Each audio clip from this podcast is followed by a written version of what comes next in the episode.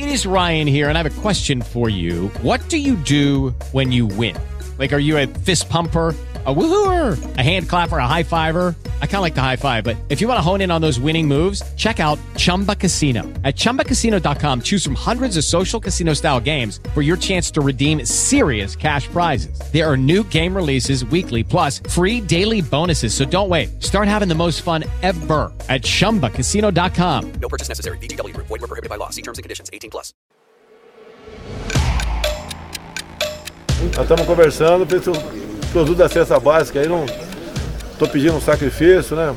Patriotismo dos grandes donos do supermercado para manter o preço uma menor margem de lucro. Tá mais caro comer aqui no Brasil. E não é comer fora, né? Até porque os restaurantes ainda patinam para retomar o movimento em tempos de pandemia. Comer em casa tá mais caro. O aumento nos preços é mais forte em cima de itens essenciais da cesta básica. É o arroz, o feijão, o óleo de soja, alguns dos alimentos que registram maior alta na inflação medida pelo Índice Nacional de Preços ao Consumidor Amplo, o IPCA, do IBGE. As carnes, especialmente frango, porco e cortes mais básicos de bovinos, também tiveram aumentos superiores à média da inflação. Algumas perguntas a serem feitas sobre o tema. O que, que explica o aumento desses itens e o que dizer da reação do governo e especificamente do presidente Jair Bolsonaro, né? E principalmente, quando os preços vão baixar, se é que vão logo? Eu sou o Márcio Miranda e convidei a editora de economia aqui da Gazeta do Povo, a Fernanda Trisotto, para falar sobre esse tema nesse episódio aqui do podcast 15 Minutos. Conversei com dois, duas autoridades da, de supermercados. Tá? É, na ponta da linha, o preço chega para eles e eles estão estão se empenhando para reduzir o preço da cesta básica. Que dado o auxílio emergencial, houve um pequeno aumento do consumo. Houve mais exportação por causa do dólar também, sabemos disso aí. Os risicultores plantador de arroz estava com prejuízo há mais de 10 anos. Bom, Fernanda, para a gente começar, né? Quais são esses itens mais básicos que estão tendo as altas mais expressivas, né, de acordo com o índice de inflação e por que exatamente eles dessa vez, hein, Fer? Oi, Márcio, foi exatamente isso que você falou. Tem, os itens mais básicos foram os que tiveram mais peso dessa vez, né? A gente está acostumado a enfrentar uma certa sazonalidade do preço de alguns produtos, né? Normalmente a gente sempre fala do tomate porque ele aparece sendo o vilão, né, das altas de preço e tal, mas o que pesou mais agora e nesse ano de 2020 são os preços das comidas mais básicas que estão no, no prato do brasileiro praticamente todo dia: arroz, feijão, óleo de soja que é muito usado para os preparos em geral, e as carnes, né? As proteínas em geral subiram. Elas não tiveram alta tão, tão grande quanto o arroz e feijão, mas elas tiveram um aumento acima da inflação média. Dos piores casos ali são o arroz e feijão, realmente, né? O arroz subiu 19,25% esse ano. E o feijão também. Aí vai depender um pouco da variedade, né? O preto, que é, que é muito consumido aqui no sul do, do Brasil, subiu 28,92% e o feijão carioca 12,12%. O óleo de soja foi quase 20%, e isso a gente só está falando de oito meses de 2020, né? E hum. das carnes, o que é curioso, assim, se você pegar o grande grupo de carnes, teve uma redução de custo médio. Mas por quê? É, os cortes mais nobres, como filé mignon, picanha, é, Alcatra, por exemplo, eles tiveram queda no preço, né? Desacelerou o preço, preço desses cortes. Mas a gente sabe que não é isso que está na mesa de todo mundo todo dia, né? São claro. cortes mais básicos. No caso da carne de bovina, assim, costela, músculo, fígado, foram alguns que subiram bastante. O fígado subiu muito, quase 26%. Cortes de porco também tiveram aumento de preço, quase 4,5% ali. E é uma proteína que está sendo muito exportada desde o ano passado por causa da peste suína que atingiu o mercado asiático. Hum. O frango também subiu. Frango e ovos, o, o aumento no ano é de 6%. E os leites também. Aí, cada um desses itens tem uma explicação específica, né? Eu fui atrás de, de especialistas que pudessem comentar é, especificamente por que, que é, essa cadeia teve alteração no preço, né? O arroz e feijão tem uma explicação comum, que é redução da área de plantio, porque o produtor preferiu plantar soja, né, que é algo que dá mais retorno para ele, né? Então diminuiu a área de plantio, tem menos produto.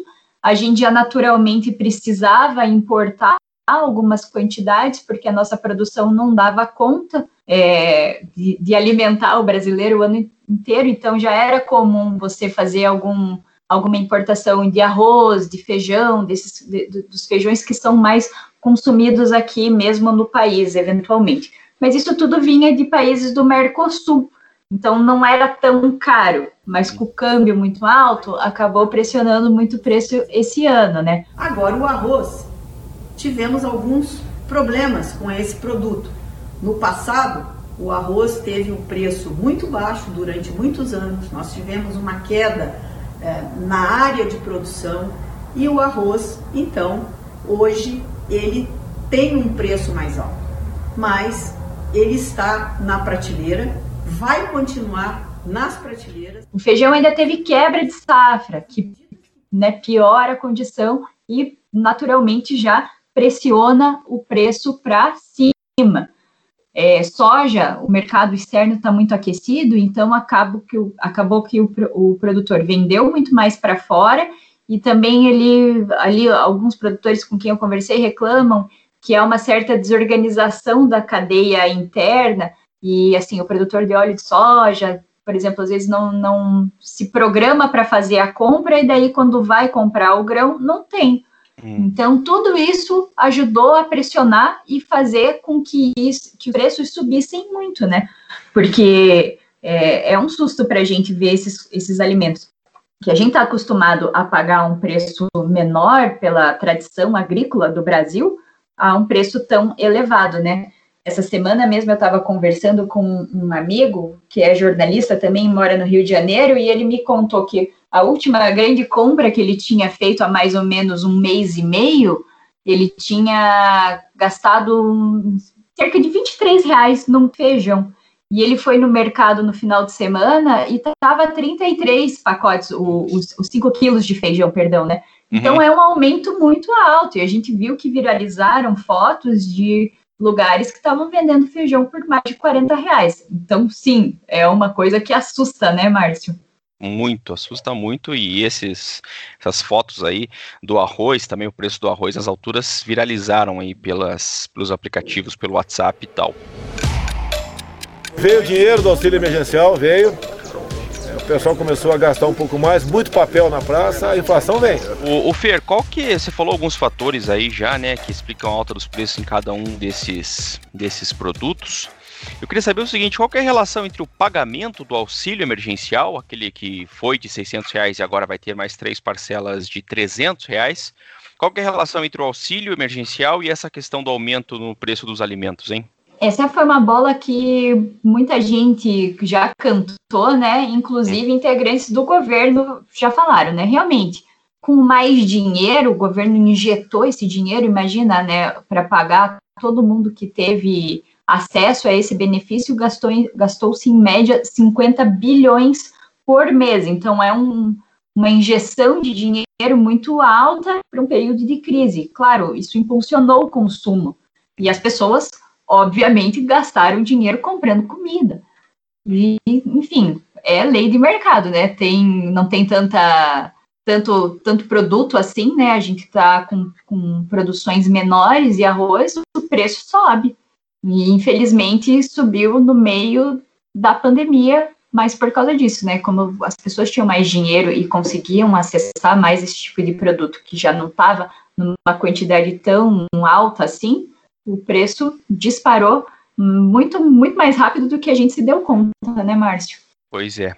Ninguém vai usar caneta VIP para tabelar nada, não existe tabelamento, mas está pedindo para eles que o lucro desse desses produtos essenciais do mercado seja próximo de zero. E como é que está sendo a reação política a esse tema, hein? O governo tem algo a fazer, é, vamos dizer assim, o que está fazendo? E vamos lembrar que tabelamento de preços não é algo que geralmente dá muito certo, né? Né, não dá, não dá nada certo, né? A gente já, já viu exemplos recentes, o Brasil já passou por situações assim, países vizinhos, aqui a Argentina estava tabelando preço agora recentemente e não funciona, né? Olha, não tem muito o que o governo fazer. Alguma uma possibilidade até que algumas alguns especialistas levantaram e lembraram é que a Conab é, tem estoques, né? A Conab é a Companhia Nacional de Abastecimento. Ela tinha estoques públicos que poderia, poderiam ser usados para intervir no mercado, porque daí garantiria tanto a renda para o produtor quanto o preço para o consumidor final. Mas esses estoques públicos já não existem mais, né? O feijão não tem. Desde 2017 não tem informação desse estoque público. E o arroz, por exemplo, tem 758 toneladas no estoque público. É muito pouco, não, não tem como você fazer uma política pública para contenção de preço com, só com esse estoque aí que está muito baixo. E aí o governo fica nessa, assim, avaliando o que está acontecendo, incomodado, porque a comida cara pega mal, né? Não pega mal para o Bolsonaro, pega mal para qualquer governante, né? Não é. Uma questão desse presidente, ninguém quer ser associado a isso. E não tem muito o que fazer. O Bolsonaro, por exemplo, ele já pediu patriotismo para donos de supermercados, pedindo que eles baixassem o preço dos produtos essenciais para ficarem com lucro próximo de zero. E está aí sempre garantindo que o governo não vai tomar nenhuma medida que culmine em tabelamento de preço mas os donos de mercado também já disseram, a gente não tem muito a ver com isso, né? O é. preço já está chegando caro para nós, não, não somos nós que estamos aumentando a margem de lucro para ganhar dinheiro em cima do saco de arroz, né? Então eles também já estão comprando, por exemplo, o saco de arroz muito mais caro do que estavam há alguns meses atrás, no começo do ano, e basicamente o que eles estão fazendo é repassando o aumento, né? A ministra da Agricultura também descarta a possibilidade de intervenção no, nos preços e aposta na super safra para o próximo ano como um fator que vai ajudar a regular, mas, né, próximo ano. Quero dizer a vocês que as medidas que podiam ser tomadas foram tomadas para fazer a estabilidade e o equilíbrio para esse produto. O Brasil abriu mão, tirou a alíquota de importação para que produto de fora pudesse entrar e trazer o equilíbrio para os preços. É, o que a gente já teve de concreto, né? O Comitê Executivo de Gestão da Câmara de Comércio Exterior, a CAMEX, decidiu zerar a alíquota do imposto de importação do arroz até o final desse ano. Vai ajudar? Vai, mas não é uma coisa que você tem reflexo imediato. E lembrando que o dólar está muito alto, que é um dos fatores que também pressionam é, esse aumento de um cenário mais macro, né? Uhum. É, tá caro. É, então o que acontece? O André Mendonça conversou comigo, conversei com ele, como já tinha conversado com o Paulo Guedes, que é o ministro da Economia, já tinha conversado com a Tereza Cristina, ministra da, da Agricultura, né? É, porque o arroz subiu de preço. O que podemos fazer, né? dentro das normas do mercado para buscar solução para isso. E além disso, a Secretaria Nacional do Consumidor, que é um órgão que está no guarda-chuva do Ministério da Justiça, ela notificou essa semana empresas e associações cooperativas que são ligadas à produção, distribuição e venda dos alimentos da cesta básica. A ideia é questionar por que, que os preços subiram, né? Então, ela quer, a Secretaria do Consumidor quer saber o que está acontecendo, o que, que justifica esse aumento do preço. Aí isso ainda gerou ali um atrito dentro do governo, porque o Ministério da Economia é, era contra esse tipo de abordagem e acabou que o Bolsonaro falou que quem autorizou a, a medida foi ele. Então, se, se o chefe mandou, tá mandado, não tem ali como os outros ministros discutirem, né? Tereza Cristina também deu alguma declaração que ficou surpresa com isso e tal, porque assim é muito ruim para a gente consumidor ver esse preço elevado do jeito que está. Mas realmente existem motivos pontuais ali que justificam uh, esse aumento do preço. O problema é até quando isso vai durar, né? Até quando as pessoas vão conseguir sustentar esse consumo com preços mais elevados. A gente sabe que o auxílio emergencial, por exemplo, já baixou de valor e ele dura até o final do ano. Então, é mais, com, mais uma complicação aí para administrar no meio de uma crise sanitária, econômica, é mais uma, um fatorzinho ali para complicar tudo isso.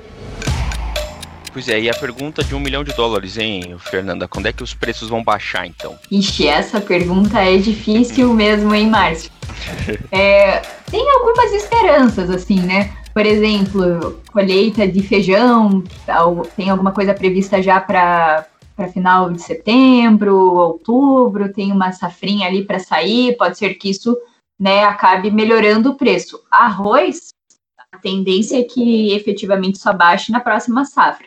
E isso é para fevereiro, março do ano que vem. Né? Porque mesmo que a gente traga arroz de fora, que vem o cereal de fora, a gente tem que lembrar que esse preço por mais que o governo zere o imposto de importação, né? A gente está fazendo compra em dólar e o dólar está muito caro, está muito elevado o preço, né? Também é um, uma das razões que, que gerou esse descompasso do preço dos produtos, né? Uhum. Então vai ser complicado e, por exemplo, o carne de frango, porco, mesmo a carne de bovina, né?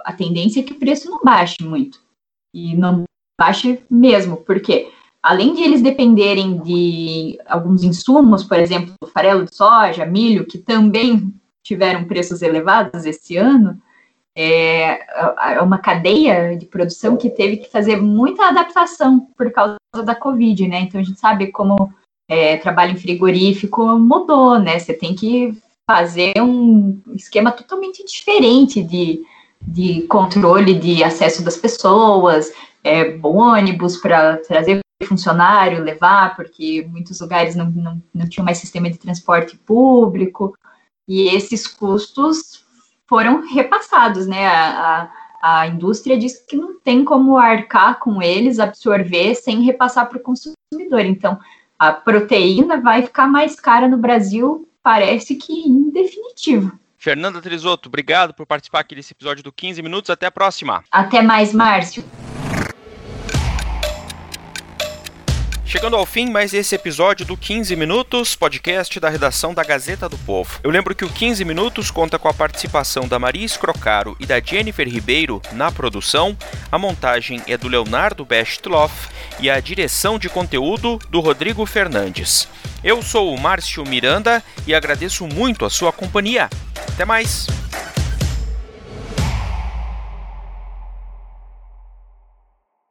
With the Lucky Land slots, you can get lucky just about anywhere. This is your captain speaking. Uh, we've got clear runway and the weather's fine, but we're just going to circle up here a while and uh, get lucky. No, no, nothing like that. It's just these cash prizes add up quick. So I suggest you sit back, keep your tray table upright, and start getting lucky. Play for free at LuckyLandSlots.com. Are you feeling lucky? No purchase necessary. Void where prohibited by law. 18 plus terms and conditions apply. See website for details.